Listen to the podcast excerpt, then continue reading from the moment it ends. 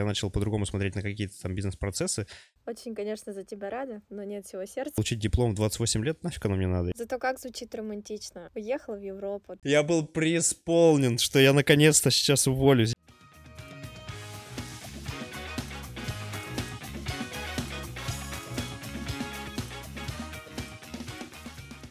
Привет! Это подкаст «Однажды я уволюсь» и я его ведущая Мария Романова. Сегодня у меня в гостях фотограф Артем Байдаков. Здесь еще хочется добавить, что он красавчик, качок и путешественник, но, боюсь, меня неправильно поймут. С Артемом мы знакомы уже где-то два года. Тогда я занималась развитием своего бренда, точнее его созданием. Бренд одежды в итоге не состоялся, а вот с Артемом мы до сих пор общаемся. Артем, привет!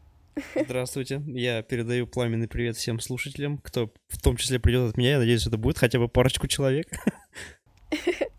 Рада тебя видеть и слышать. Взаимно, Маш. Я на самом деле тоже, знаешь, хочу добавить к, к твоей презентации, что это очень удивительно, как мы познакомились. Э, ты для меня была пер первым коммерческим проектом, ты, то есть, первый человек, который заплатил мне деньги за съемку. И то есть, как бы для меня ты являешься такой фигурой знаковой. И мы по-прежнему так продолжаем общаться, и мне достаточно повезло с первым клиентом, что вот, вот во что это выливается, в какой-то долгосрочный такой, типа, отношения, взаим взаимоотношения там прикольно. То есть, получается, твой путь начался с нашей фотосессии? Ну, мой путь, наверное, ментально начался раньше, а по факту, да, тв тв твоя наша съемка была первая у меня. И, естественно, конечно, у меня к ней претензий очень много уже, спустя, как вырос, а так в целом, да, это был первый коммерческий проект. А, у меня нет претензий к этой фотосессии, она была офигенная. Это... Нет, ну правда, это было очень круто. Артем просто очень к себе а, предвзято относится. Фотосессия была суперская. Я до сих пор прям в восторге. А мы же еще сняли классное видео а, для... Тогда были тогда рилсы или нет? Они, по-моему, да, да, они только появились. появились. Да, и у меня каждый раз теперь, когда я слышу этот трек, под который мы снимали, у меня воспоминания такие хорошие. Это было забавно. Я предлагаю начать нашу беседу с твоей точки Б. То есть сначала ты расскажешь, э, что ты сейчас делаешь, чем занимаешься, из чего сейчас состоит твоя жизнь, и уже потом мы поговорим все-таки о том, как все начиналось. Ну, я имею в виду в плане работы и самореализации.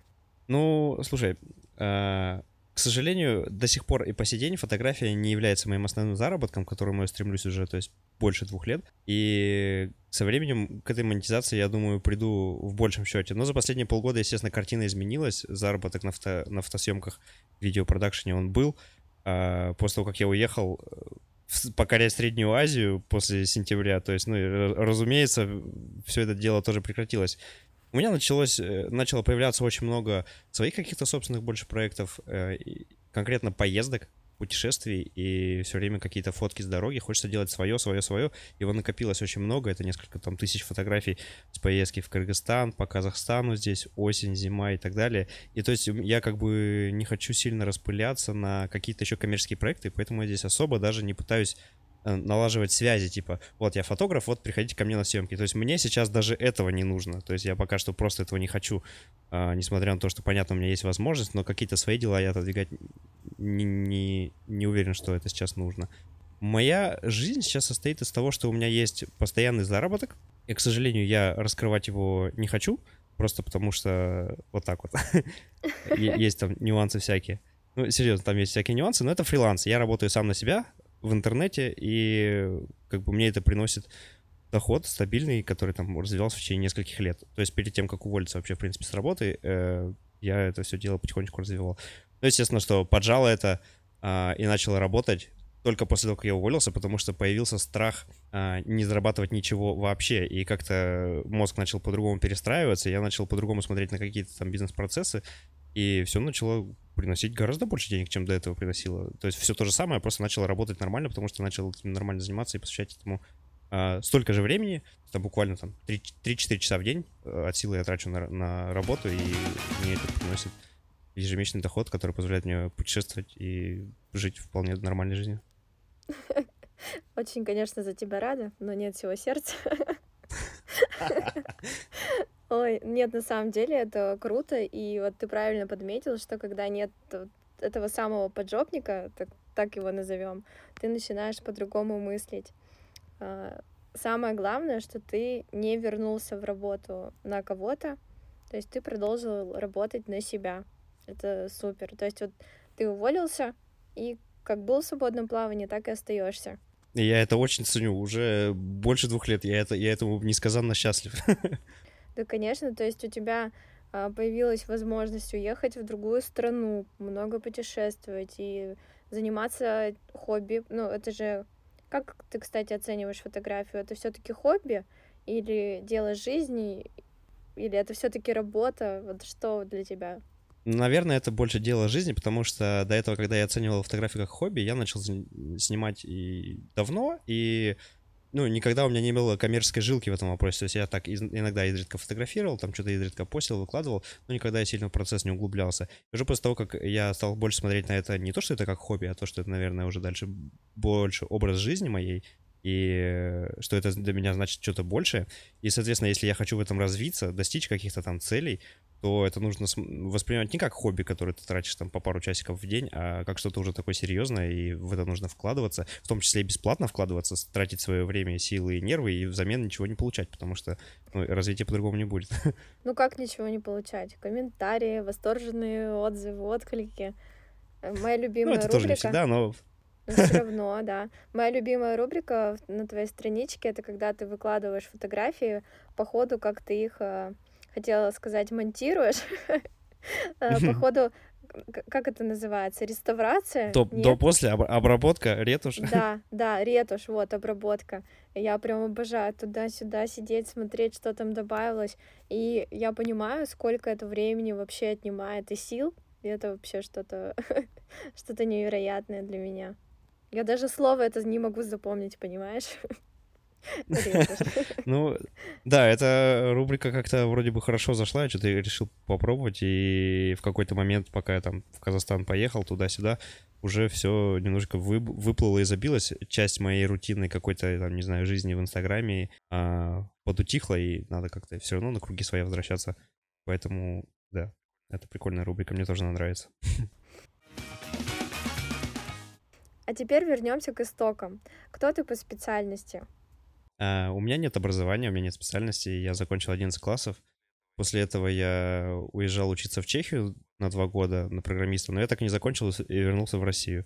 В России я тоже пытался поступить в университет на программиста, и к 20, сколько, 20, 25 мне тогда было, наверное, 20, 24, я понял, что а что-то я не хочу учиться, тратить еще время, чтобы получить диплом в 28 лет, нафиг оно мне надо. И я просто забил на универ и начал двигаться своим путем, и все. Ну, то есть ты уникум, который не получил образование, но получается, путем саморазвития ты сам учился, ты знаешь язык, насколько английский язык, насколько я знаю.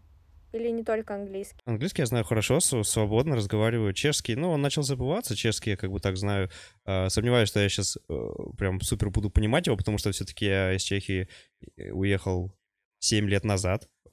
на секундочку. Нет, подожди, в 2015 уехал. Ну, короче, много, много лет назад, и мне порой продолжают сны, сниться сны на чешском языке, и что-то там где-то в моей голове, видимо, еще осталось, но так, чтобы я прям супер классно, свободно сейчас уже выражался, уже такого нет. Но в целом что-то спросить я могу. Чешский, он э, немного пересекается с русским языком, там есть какие-то слова похожие. Он больше пересекается с украинским и с польским. То есть, э, выучив чешский, я стал понимать украинский и польский, и все вот эти рядом лежащие словацкие и так далее. Ну, с русским, конечно, мало там перекрестий. Больше все-таки к западной такой э, Европе, ну, к восточной Поняла. Европе. Поняла. А в Чехию ты не хочешь вернуться, попробовать, пожить?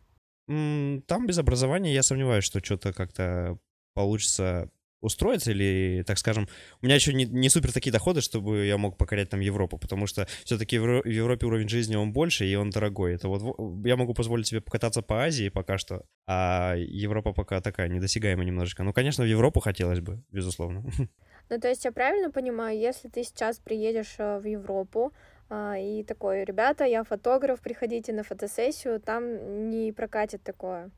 Мне кажется, это нигде так сходу не прокатит. В любом случае нужно заземляться, нужно, чтобы была какая-то финансовая подушка и безопасность, потому что ехать на обум — это неправильно.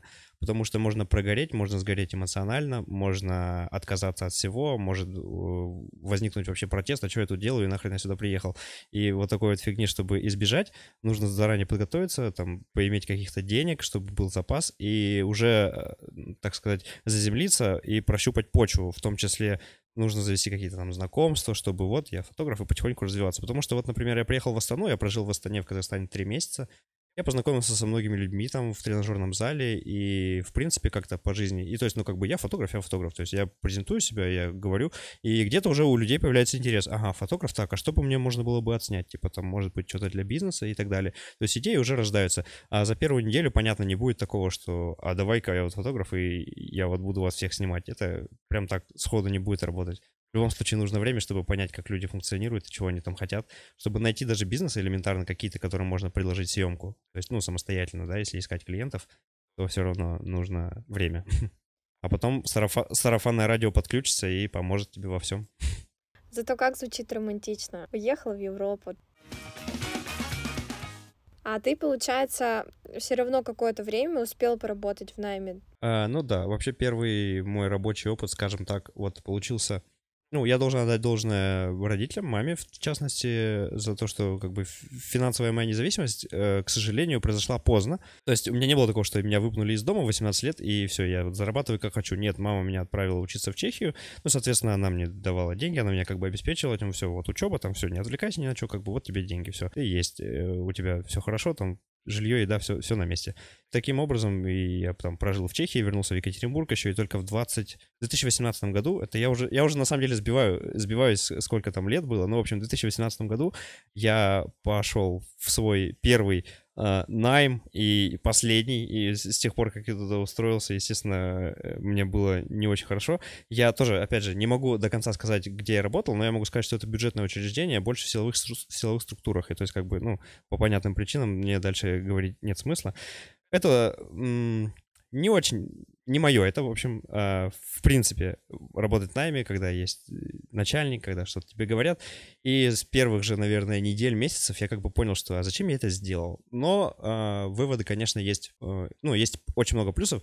Во-первых, я научился обращаться с деньгами. То есть у меня появилась финансовая независимость, у меня появились свои деньги, и я начал не транжирить, да, а как бы рассматривать, что, как, куда, зачем и почему. И то есть вот три года проработав вот так вот в найме, получая зарплатку каждое там десятое число месяца, я су- сумел накопить в том числе себе на увольнение деньги, что мне хватило потом на полгода после увольнения, пока у меня а, не пошли первые там какие-то заработки и так далее. По-другому стал, в принципе, смотреть на работу, на деньги, на то, чего я хочу, и на свободу, и на свое личное время и планирование. Еще раз я уточню. Три месяца ты проработал и смог накопить на увольнение?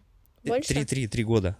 А, через три месяца, ну, через несколько месяцев я понял, что я не хочу работать в найме, что это совсем не мое, что мне это не нравится, что меня это прям выжигает, сковывает, стесняет, и я не могу думать, я не чувствую себя собой и так далее. То есть это не то, чего я хочу в жизни. На увольнение, конечно же, я накопил как бы потом, когда я понимал, что я вот, ага, вот собираюсь увольняться, и где-то, ну, несколько месяцев, да, можно сказать, наверное, так, что я просто не задумывался.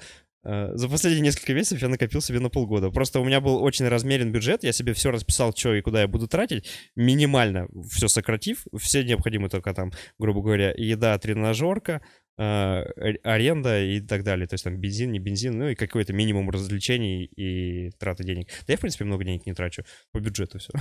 Вот она, где моя ошибка.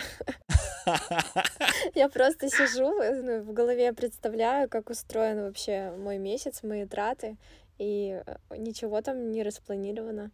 Я в один прекрасный момент могу сказать, Дима, я хочу обучение вот такое, и я потрачу на него определенную сумму, или, например, что я уже потратила.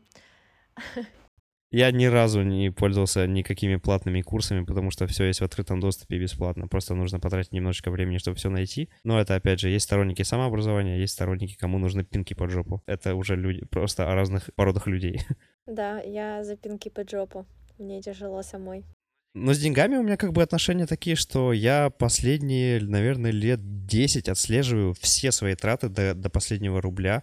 На последней копейке, все свои приходы, все свои расходы, я знаю абсолютно все свои траты по процентам, где там, на что я потратил деньги, и то есть у меня это все полностью зафиксировано, я тут мамкин бухгалтер, у меня все есть, вот в приложении я веду, у меня примерно вот так вот, видишь, отображается все за все года, то есть у меня есть полностью все деньги. Что-то знакомое, по-моему, Дима ведет такое приложение, это вот, вот эта вот грусть финансовая. Это money lover. Ну, слушай, нет, на самом деле это привыкаешь, и с годами это просто уже настолько въедается в твою жизнь, что ты даже не задумываешься об этом. Ты просто все время сверяешь деньги, грубо говоря, с тем, что у тебя есть на карточке, и с тем, что ты ведешь. И когда все сходится, тебе не надо париться. Не знаю, ничего не сходится. Дебет с кредитом не сходится. Я трачу и не плачу. Про свои финансы я вообще молчу. Я знаю, что 10 и 25 мне приходит денежка, и все на этом. Куда она уходит, непонятно. История умалчивает. Последние полгода, даже уехав в Казахстан, я все равно еще умудряюсь даже приличный, ну, как бы, ну, нормально так процент, э, ну, наверное, 20 или 30 процентов заработка я еще умудряюсь откладывать. То есть, как бы, у меня, в принципе, достаточно. Но даже, я не скажу, что достаточно. Я реально просто немного трачу. То есть, у меня уходит минимум денег на мое ежемесячное содержание и кота, и машины. Все траты в основном запланированы. Ой, как же это называется? Хочу сказать пассивный доход, но это активный расход. На машину и животных очень много денег уходит. Относительно. Бывают, да, моменты, когда машина может сюрпризы подкидывать. Но, знаешь, типа, последние там... Не, за... Вот до того, как я уволился, я каждый год в машину вкладывал, наверное... Ну, конкретно в ремонт, там не бензин, не страховка, ничего, только в ремонт запчасти. По 100 тысяч в год я вкладывал. И, то есть, я за три года 300 тысяч вложил в машину, полностью ее сделал, и последние два года я вообще не особо ремонтом никаким не занимаюсь, там только масло поменять, расходники и все. То есть, как бы, ну, пожинаю то, что посеял. А тебе не страшно было уходить из найма? Я был преисполнен, что я наконец-то сейчас уволюсь. Я ждал этого момента все три года, с того момента, как меня взяли на работу, и вот до самого последнего дня. И когда он был последний, я аж такой, «О, это что это? Ой, завтра можно не приходить? Ой, давайте, все. Вообще прекрасно, просто прекрасно. Но должен признаться, что первое время после увольнения я не мог найти себе место, потому что я не знал, а чем мне заняться. Мне хотелось браться за все подряд.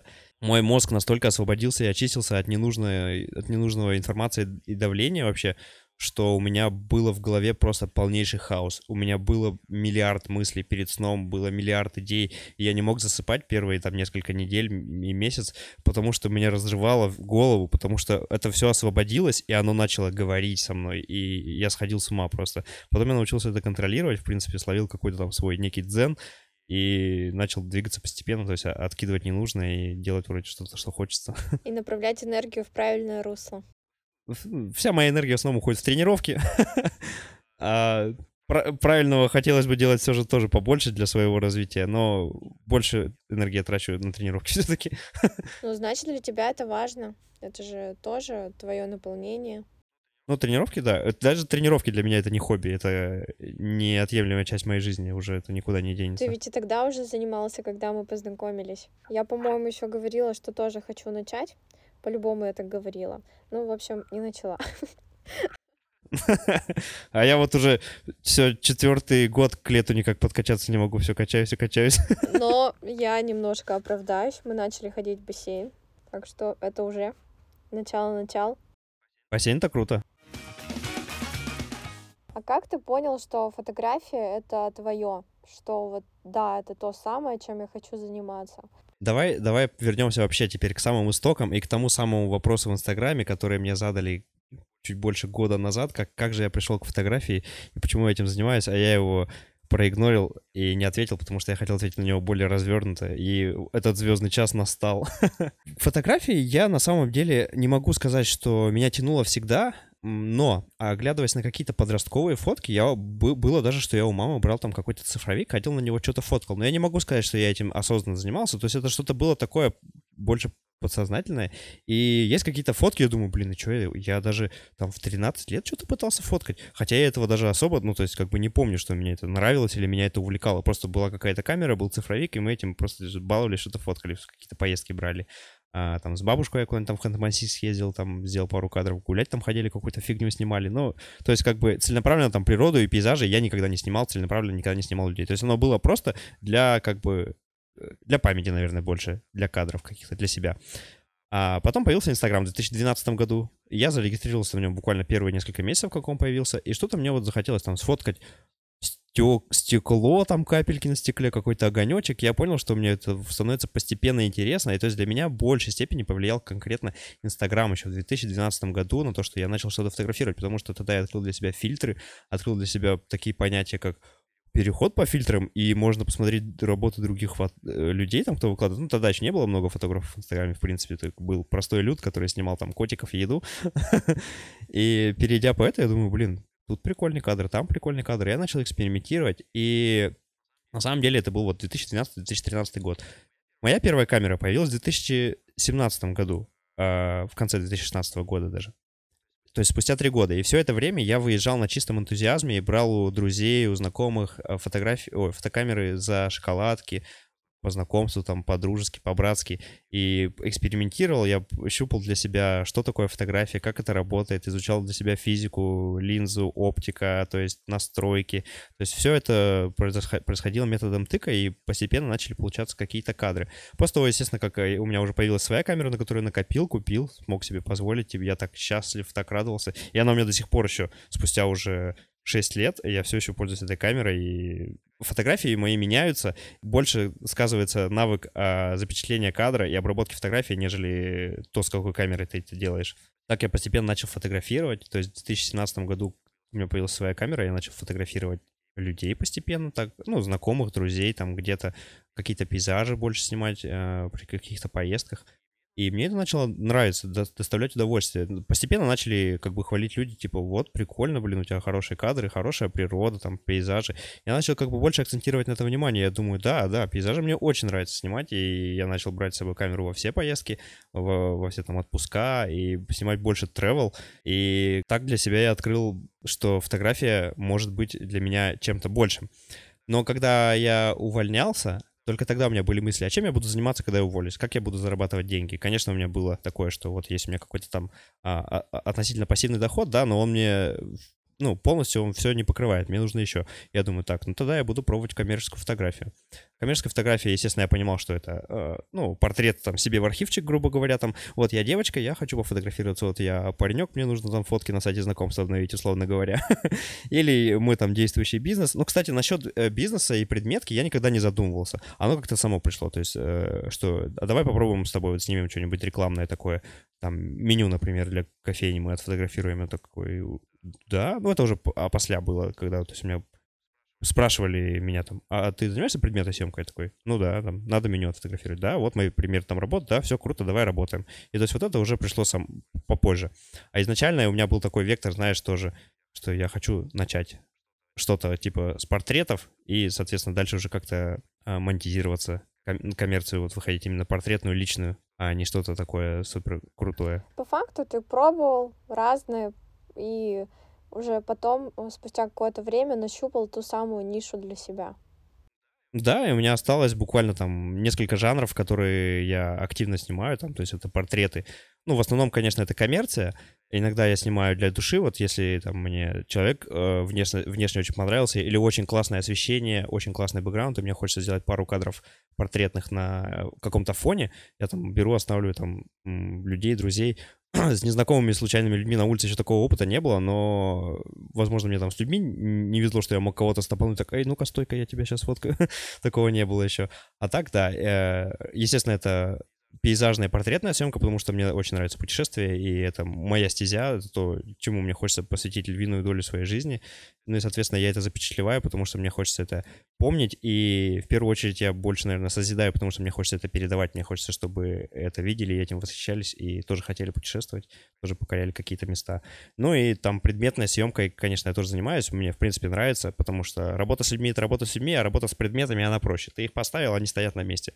И ты как бы сам там уже с ними работаешь, вокруг них скачешь, и получаются какие-то съемки. И, ну, автомобильный жанр, ну, я снимаю там редко, но иногда мне, мне всегда нравились тачки, и поэтому там тоже что-то есть. Три основные направления, скажем, портреты, пейзажи и travel тачки. Я вот недавно видела обработку travel тачки. Смотрится вообще помпезно. Спасибо, спасибо. Работаем, стараемся. Я, кстати, представила, что ты такой идешь по улице с фотоаппаратом, остановил кого-то, можно вас сфоткать. Я бы просто втопила. Вот поэтому нужно этим заниматься не у нас, а где-то там в Европе, где Да, люди более да. открытые. Наверное, поэтому ты переехал. Ну нет, на, на самом деле я давно уехать хотел. Очень давно, там пару лет последних. Просто тут как бы такой больше поджало, чем это было супер, супер добровольное решение. Ну, что не делается, все к лучшему. Ты помимо фотографий еще любишь э, снимать и монтировать ролики. Да, все так, да. Это просто так молчишь. Я жду продолжения вопроса. Ты планируешь ворваться в мир Ютуба? В мир Ютуба я планирую ворваться, но если э, чуть издалека зайти, мне нравится делать видео, мне нравится монтировать видео, и в целом я как бы делаю это редко, но я делаю это хорошо. Из-за того, что я трачу очень много времени, то есть у меня больше, наверное, нет такой, а, как сказать, не, дове- не доведено, а, не доведен монтаж до автоматизма, у меня уходит много времени, потому что я скрупулезно подхожу ко всем деталям, нюансам, и мне очень, я очень много чему уделяю внимание на монтаже, а мон- видеомонтаж, ну, все-таки это, допустим, если взять видео 30 кадров в секунду, э, ну, то есть, условно говоря, это долго. 30 кадров или там пару фотографий сделать. И Видео сложнее, гораздо сложнее по подходу, по обработке, и чтобы это доставить так, как э, у тебя это в голове, это нужно потратить очень много времени. Мне не нравится формат Reels, мне не нравится формат коротких видео, а они меня не привлекают, несмотря на то, что это мощный инструмент для роста, мне не нравится делать эти а- огрызки и обрубки. Мне хочется делать полноценные, нормальные э, творческие работы, там минут по 5-10 и больше. У меня был там опыт, э, я записывал влог, когда мы ездили в Тюмень там играть на он- онлайн, там Киберфест был в Тюмени, кибертурнир, вся фигня, лан, и мне понравилось, в принципе, получился такой достаточно атмосферный ролик, и я подумал, что во влоге и что-то на ютубе было бы, конечно, попробовать здорово, особенно с темой путешествий. И мои вот эти вот желания касаемо ютуба, они, конечно, тоже очень давно присутствуют, еще уже там несколько лет, но у меня так много проектов валяется, которые я все никак не могу закончить. И я на самом деле не знаю, чего мне не хватает. Возможно, я сильно распыляюсь и не лезу просто в видео, потому что я понимаю, что на это потребуется несколько недель. Чтобы сделать один видеоролик, э, на это, это не 2-3 дня, это реально несколько недель, чтобы это получился нормальный, хороший видеоролик, а не какая-то... э, Нужно вкладываться, очень много вкладываться. И это требует гораздо больше времени, чем, например, фотообработка. Я там могу за день сделать там 30-40 фотографий обработать, а один видеоролик это месяц может занять. Да, согласна. Но ты еще подходишь очень скрупулезно ко всему. Иногда нужно немножко, мне кажется, подотпустить ситуацию, чтобы хотя бы начать. Тогда будет не очень, тогда э, будет плохой старт. Тогда будет типа, как у всех, понимаешь? А как у всех не хочется. Ах ты какой.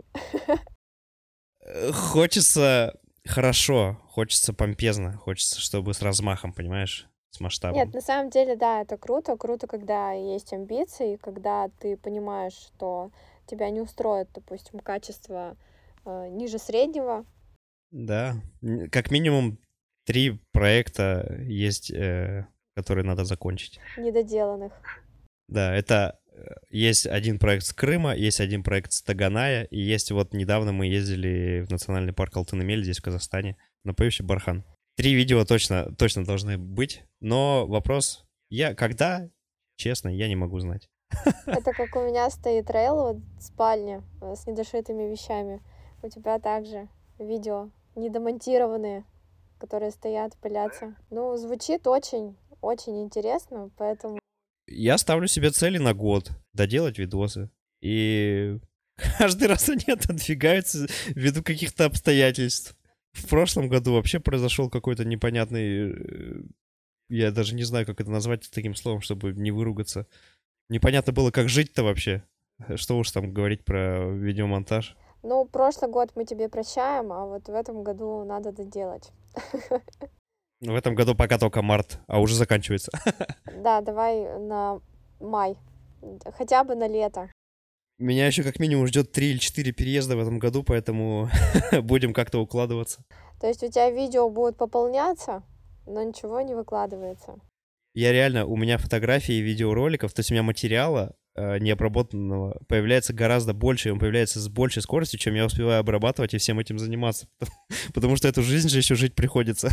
На тренировки там ходить, рутины заниматься, покушать там, по- постираться и так далее. Так, ну, с этим мы разобрались. Мы будем тебя ждать на Ютубе. У тебя еще есть грандиозные планы про переезд. Вот ты только что сказал про это. Ты путешествуешь с котом. Давай немножко про кота расскажем. Его зовут Морис или Марис? Я боюсь ошибиться.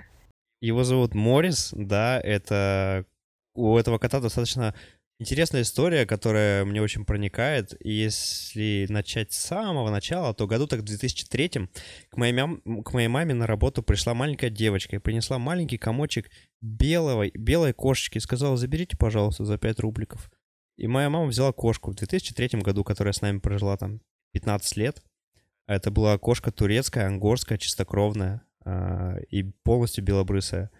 И вот она родила перед уходом из жизни, у нее там был рак кишечника, по-моему, перед уходом из жизни, неожиданно для всех, она родила последнего котенка. Просто. То есть никто не знал, что она беременна. У нее не было больше плодов, только один. Она его родила в один день, и все, вот, кот. И все такие прифигели. И я жил тогда на съемной квартире, где хозяин говорил, что животных нет, животных нет. И, ну, мне, в общем, хотелось как-то, чтобы душа этой нашей домашней кошки осталась как-то в семье, что ли, никуда не уходила. То есть, ну, это ее последний котенок.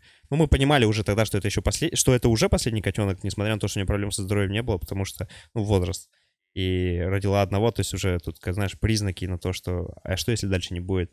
И получилось убедить хозяина, а, дедушка там у нас был, сдавал квартиру, получилось его убедить, чтобы взять котенка, что там за ним будем следить, что все. Он с самого детства такой молодец, приученный к лоточку, все, то есть с ним вообще никаких проблем не было. И вот в 2018 году он родился в январе, там, 29, по-моему, января. И пять лет ему уже живет со мной, катается. Но кататься мы начали... Кататься как? Куда мы начали? Несколько раз я с ним ездил э, в гости к себе туда на родину, на родной край Хмао советский. И он как бы в дороге вполне спокойно себя вел. Он привык к дороге, привык там ездить к родителям, если, например, я ездил как-нибудь, мог его взять с собой. Соответственно, у меня не было даже ни малейшей мысли, что вот я переезжаю в другую страну, что я кота оставлю. Нет, вообще ни на секунду даже такого не было. Я занялся его оформлением, его документами, поставил он там чип, ну, естественно, вакцинировал, э, ревакцинировал. И то есть как бы все было схвачено. И взял его и поехал в Казахстан. Я просто видела сторисы, и так забавно наблюдать за путешествующим котом. Интересно, что он думает в эти моменты. Вот, еду в Казахстан. Ему нравится, ему нравится выглядывать из окна, он все время в дороге. Ну, он или спит полдороги, или он э, там сидит в окна, глазеет, требует внимания еще, ласкается, да. Как бы все равно стрессует, ну, в любом случае, но в целом, как бы, дороге он привык. Если дорога, он так, все, я спать. Да, он у тебя еще бойцовский. Ну, он, он очкошник на самом деле, но всего подряд боится пылесосов, там, пакетов, а так, конечно, да, дурной он, силы у него хватает. Пальцы прокусить за милую душу. Но мы, мы с ним ладим хорошо. Он. он знает, что с тобой можно подраться немножко, что ты ничего не сделаешь ему. Я заговорила про путешествие, на самом деле я хотела спросить вот что. Ты писал мне, что намерен доехать в дальнейшем, в конечном итоге, до Канады. И для меня это звучит просто как отрывок из какого-то фильма, книги, сериала, ну, просто что-то невероятное. Как думаешь, если мы с тобой через два года будем записывать версию подкаста 2.0, ты уже будешь в Штатах или еще нет? Вот сколько ты себе даешь времени на это? Я думаю, что мне нужно лет пять. Это при, это при активных каких-то действиях. Потому что на самом деле э, страны первого мира, в них достаточно сложно попасть и попробовать там реализовываться, грубо говоря, потому что туда нужны деньги, туда нужны очень неплохие деньги, чтобы туда поехать, а опять же, на первое время для безопасности, финансовая подушка и все такое, а, должно быть достаточно денег. Помимо этого, нужно, ну, как бы, чтобы все это было легально и без такого, знаешь, что я вот еду там туристам, грубо говоря, чтобы подрабатывать. Ну, конечно бы такого не хотелось изначально там вступать на порог э, чуж- чужого мира, чужой страны и нарушать там миграционное законодательство. Это не совсем правильно с моральной точки зрения. Я как бы такой человек э, моральный и принципиальный, и мне как бы, конечно, такое делать не хотелось бы. А в Канаду попасть проще, чем в Америку, потому что в Канаде можно удаленно найти работу. И там очень много национальных парков, очень много природы, и, возможно, что-то там фотографическое вполне можно сыскать. А так, конечно, просто хотелось бы. То есть это пока что больше, наверное, какой-то долгосрочный, долгосрочный план, нежели прям вот уже сейчас надо начинать действовать. Пока что я, наверное, больше так опыта по жизни набираюсь, катаюсь, путешествую, чтобы понимать вообще, как, как можно действовать. Но, да, мне хочется в англоговорящие страны, потому что, ну, я знаю английский язык на хорошем уровне, и, естественно, я не вижу смысла ехать, например, в ту же Италию и учить итальянский, потому что я знаю английский, и как бы пока такие мысли. Ну, просто сам факт, что ты мыслишь настолько масштабно, это прям очень воодушевляет. Я так не мечтаю. А зря. А надо бы. Мечтаю, и все, и все, все придет, да?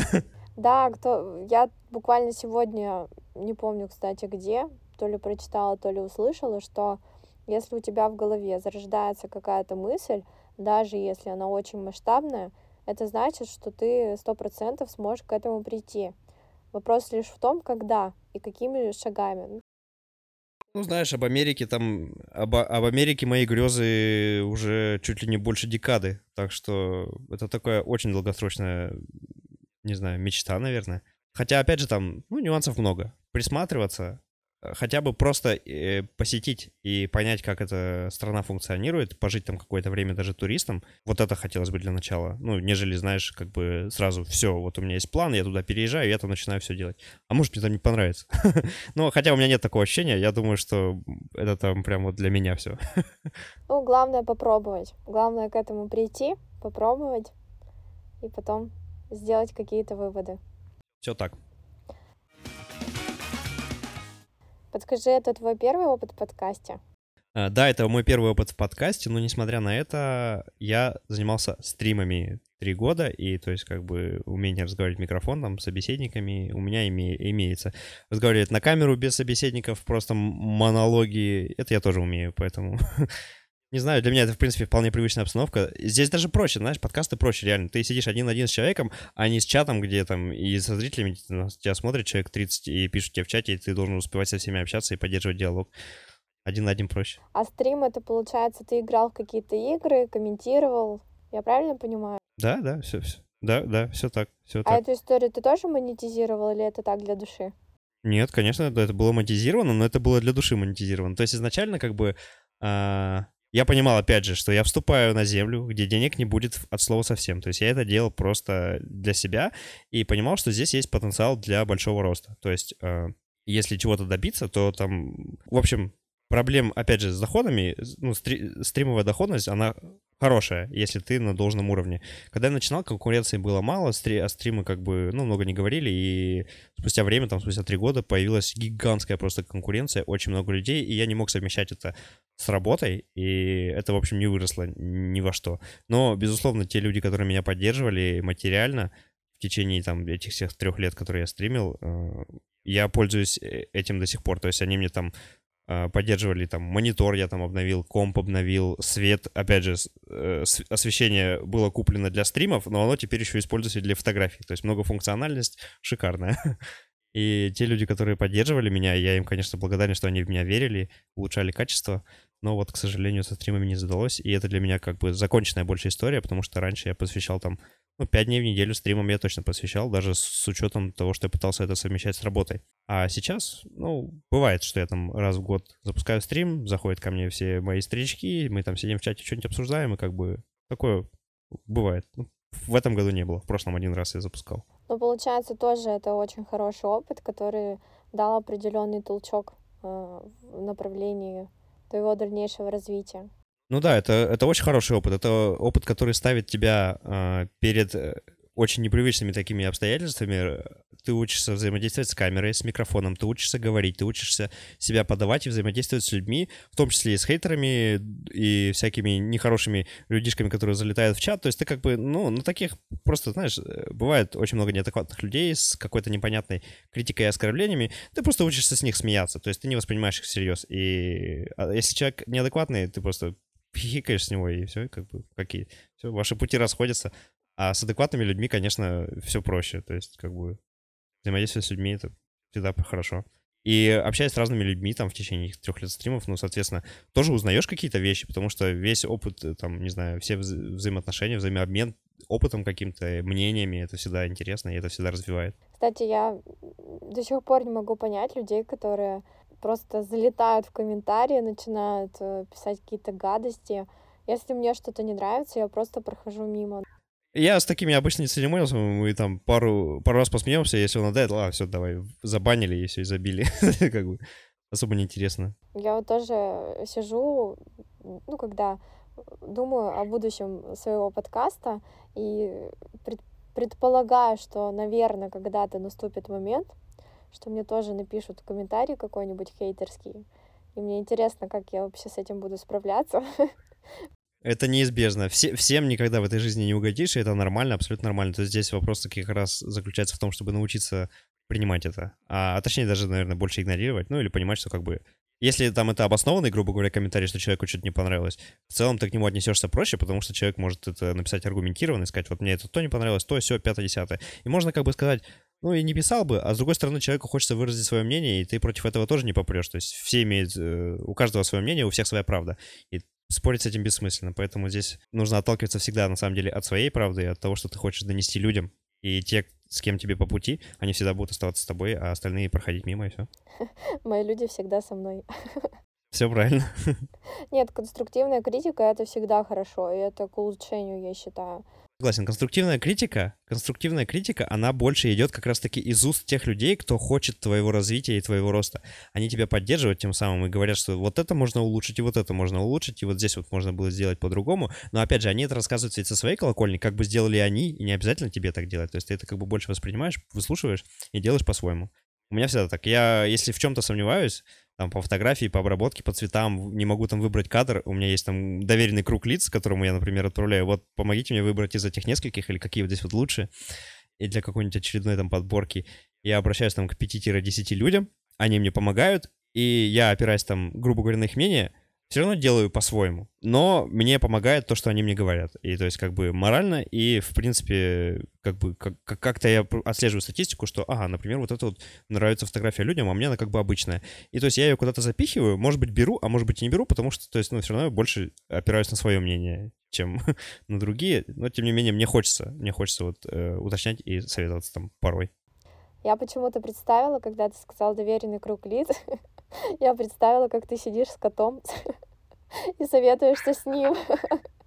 Он такой чубрик, он, типа, если я сижу долго за фотками, он приходит, ложится между мышкой и клавиатурой, ну, здесь между клавиатурой и мышкой и передо мной. То есть, как бы мне загораживает весь обзор, смотрит на меня и такой, типа, мяу, давай, гладь. А ну-ка, а, а давай-ка вот э, поясни-ка насчет... Ты же написала там в комментарии, я сперва хотела тебя позвать, а потом передумала. Да, на самом деле было так. Артем написал комментарий под моим э, под постом к подкасту. А что тут выяснять? Кому как интересно, тот так и живет. Да, кто-то работает в найме, кто-то работает на себя. Что тут выяснять? Я прочитала, такая думаю, ах так? А я реально хотела Артема до этого позвать в подкаст. Он у меня был прям в списке в самом начале, когда я только размышляла о, о создании этого проекта. И я ему отвечаю, я хотела позвать тебя в подкаст, но теперь передумала. Я просто не понял, что это отсылалось к комментарию. Я такой думаю, так, не понял, а что это, где это я оступился? Да, вот я вот я нашел комментарий. Тут у тебя написано, что кажется, что работа на себя — это свобода, беззаботная жизнь и куча денег. Ну так ли это? И я написал, разве тут могут быть сомнения? Свобода — это лучше. Разве тут могут быть сомнения? А потом, а потом написал, на самом деле ведь просто каждому свое. На самом деле, мне, знаешь, э, я еще дополню, наверное. Мне кажется, что найм — это больше про зону комфорта и про простоту. Это когда не хочется что-то предпринимать и делать, и нагружать себя чем-то лишним. Если, например, в жизни происходит какой-то трэш, и при этом ты еще начина... начинаешь, грубо говоря, путь работы на себя, от такого давления можно просто не выдержать. Это на самом деле печально. И есть и люди, которые живут в состоянии стресса, подавленности, и на них все... у них постоянно происходит какой-то ужас в жизни. Я, ну, я не хочу приводить примеры событий, но, например, постоянно происходит что-то негативное, что-то их постоянно сбивает, портит им жизнь, скажем так им сложнее гораздо взять и уйти с работы, потому что это то, что у них хотя бы что-то постоянное. Согласна. Но мне кажется, есть люди, которым действительно комфортно работать в найме, и это единственное для них приемлемое.